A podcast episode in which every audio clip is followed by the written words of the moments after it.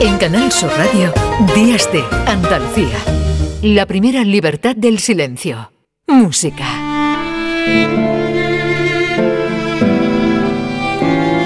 11 minutos nos separan de las 10 de la mañana y mm, estos días Barcelona es el punto de referencia porque también tenemos en Barcelona a nuestro querido José Manuel Gil de Galvez. ¿Qué tal? Muy buenos días. Hola, buenos días, Primi. ¿Qué tal? ¿Cómo estamos? A San Jordi, a un concierto, pues, un poquito de cotilleo. Pues sí, a, eh, a, mi, a mis cosillas, a mis conciertos, eh, a mi preparación de la dirección de orquesta, eh, algunas cositas para la Orquesta Concierto Málaga, en fin, mil labores, como yo te digo. Muy bien, labores maravillosas y extraordinarias y que disfruta luego el público muchísimo. Hoy, y ya estamos escuchando, nos vuelves a, a descubrir a un músico, a un compositor andaluz impresionante. En este caso es un, un granadino, Antonio Ruiz Pipó.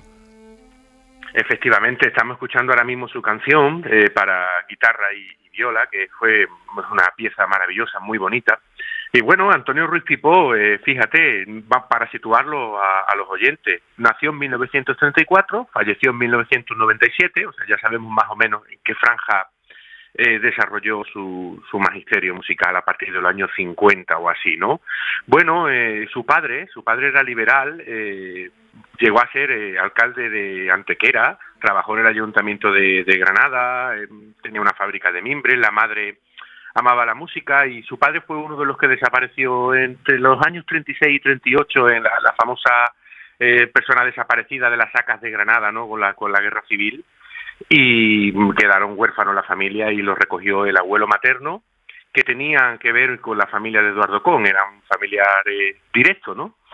Y bueno, eh, así empezó la vida de, de Ruiz Pipó, siendo muy pequeño, huérfano, le encantaba el flamenco. También se dice que le encantaba oír las saetas en Semana Santa de cantada desde los balcones granadinos. Y bueno, cuando tenía ocho años la familia pone rumbo a, aquí, a Barcelona, donde estoy, eh, ingresa en la escolanía de Nuestra Señora de la Merced, donde se forma musicalmente, y luego consigue entrar, que es lo más importante de todo, en la Academia Marcha y estudia piano con Alicia Rocha. Tenemos que saber que Ruiz Pipó no solo fue un gran compositor, sino fue también un grandísimo pianista.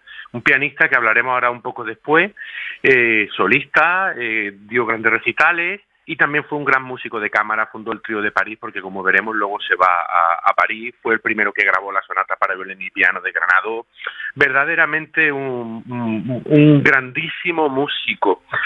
Eh, bueno, eh, fíjate que también destaca sus composiciones para guitarra. Las composiciones para guitarra y su catálogo tienen, digamos, su nacimiento en la relación que tiene con el grandísimo Narciso Yepes en, en París.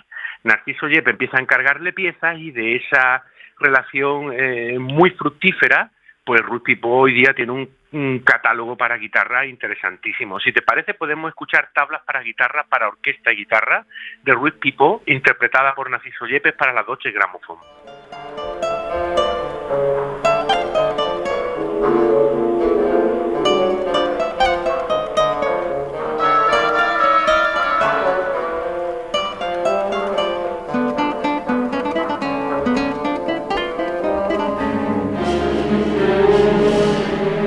Qué moderno y qué mm, nuestro a la vez, ¿no? Bueno, nosotros siempre hemos sido modernos, pero... Sí, sí, ese es un compositor que se mantiene en lo tonal, por eso su música es reconocible, ¿vale? No, digamos que no es un transgresor, pero evidentemente sí está en, eh, muchas cuestiones de la vanguardia de su momento. Eh, eh, fíjate, esta relación que tiene con Yepes, porque todavía mantiene contacto en Barcelona y en París con compositores como Salvador Bacarici, Frédéric Montpou, Manuel Blancaflor, pero fíjate que le pedí a, mi amigo Alfredo Vicén, que es profesor de la Universidad Autónoma, que fue uno de los alumnos que más tiempo estuvo con Yepes, que nos explique un poquito esa relación de, Yepes y Ruiz Pipó, ¿de dónde viene? Se produce, es la de una complicidad de algunos compositores Está Ruiz Pipó, está Mauricio Ana, Salvador Pacarís, hay otros, que entran en esa invitación de Narciso a que ellos compongan como componen, sin sentirse constreñidos, eh, ante lo que supone componer para la guitarra. Eso Narciso lo consiguió con muchos compositores y eso es lo que realmente eh, representa para mí eh, Antonio Ruiz Pipó y la obra que ha dejado para guitarra. Es un resultado de esa complicidad mutua, de esa confianza del intérprete y el compositor.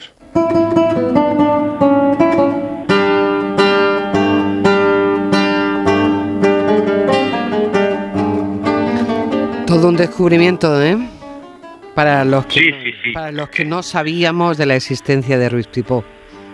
Sí, sí, sí, otro otro gran compositor granadino que ya sabes tú que Granada es, ha, sido y es una, auténtica fábrica de, buenos músicos y de compositores a lo largo de nuestra historia, ¿no? Es una cosa que es increíble realmente. Estamos escuchando Estancias, eh, precisamente interpretada por Narciso Yepes también para la Doche Gramophone, y es lo que ha dicho el, el profesor Vicen que eh, digamos, eh, Narciso Yepes no le exige al compositor en ningún caso que, escriba de una manera determinada, sino que se sientan libres, ¿no? Y ahí está el resultado, porque bueno, la guitarra también precisa siempre de avance, eh, y aquí en el siglo XX de la mano de Pipó, siempre dentro de estas líneas tonales, digamos, para que los oyentes no entiendan, dentro de lo que es la composición tradicional, va avanzando en, en, esa composición. Pero Primi, fíjate, a mí me gustaría también destacar eh, porque muchas veces hablamos de los compositores y, de su obra, cómo queda para la posteridad, pero claro, esos compositores también en su momento vivieron y se ganaron la vida. Y fundamentalmente Ruiz Pipó se ganó la vida siendo un gran pianista. Como he dicho antes, estudió con Alicia de la Rocha en, Barcelona. Alicia de la Rocha es la mejor intérprete española de todo el siglo XX, ¿de acuerdo? Es, alumna de la Academia Marshall, de todo lo que Mm, esa hereda de Albeni, de Granados, en fin, estamos ante, ante la escuela pianística española más importante que hemos tenido nunca, ¿no? Y Ruiz Pipo dentro de esa escuela fue un gran solista de, de, piano y tocó con las mejores orquestas del mundo, la Filarmónica de Londres, la Filarmónica de la Radio de Francia, la, la, la Orquesta del Lamoureux de París, la de Stuttgart, en fin, un sinfín de orquestas. Y lo más importante y lo que más me gusta es que nunca faltaba en su programación, tanto en recitales como en música de cámara, como, eh, con la, como solista con las orquestas, la música española, hizo mucho por la música española, sacaba siempre nuestros compositores por delante y eso es, mm, él tenía una especial predilección por Manuel de Falla y también por Isaac Albeni. Si te parece, vamos a escuchar un poquito a Ricky interpretando La Primavera de Albeni.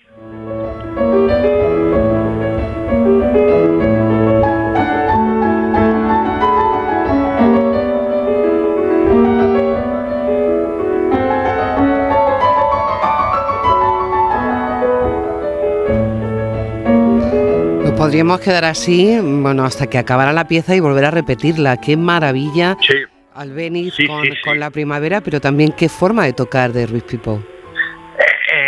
Eh, ahí, ahí se nota, Primi, se nota las manos de Alicia de la Rocha. Eh, fíjate tú, el, el, el, estilo que tiene, la limpieza del sonido y la ligereza del sonido. ¿no? por eso, eso es lo, que distingue a las diferentes escuelas. ¿no? Y aquí todavía estamos en un tiempo que no se, están, no se ha estandarizado y se ha globalizado ¿no? la manera de tocar el piano y estamos en una época muy bonita porque era una época donde había más diversidad que hoy, te lo tengo que decir, porque hoy día al, al tener unos estándares internacionales tan claros, pues bueno, se adquieren unos niveles más altos a nivel general, pero es verdad que se pierde diversidad y es una pena, como en todo, ¿no? Realmente, ¿no? Bueno, eh, eh Ruiz Pipó también tiene otra faceta, fíjate, de docente, investigador, eh, eh, alucinante, ¿no? Él fue asesor pedagógico y profesor de la Escuela Normal de París, también del Conservatorio Nacional de Praga, de la Academia Fural de Musik, de Kunz en Viena, además en la investigación hizo muchos trabajos sobre músicos españoles y lo más importante es que él hizo muchas entradas de músicos españoles en el diccionario Grove de músicos de la editorial Oxford. El diccionario es, pues, básicamente donde se explican quiénes son cada músico, ¿no? Pues, eh, digamos que de, de muchos músicos españoles, esas biografías para ese diccionario, que es el más importante del mundo, las hizo Ruiz Pipo, ¿no? Y esto hay que tenerlo en cuenta. Vamos a escucharlo componiendo para piano en sus variaciones sobre un tema popular catalán.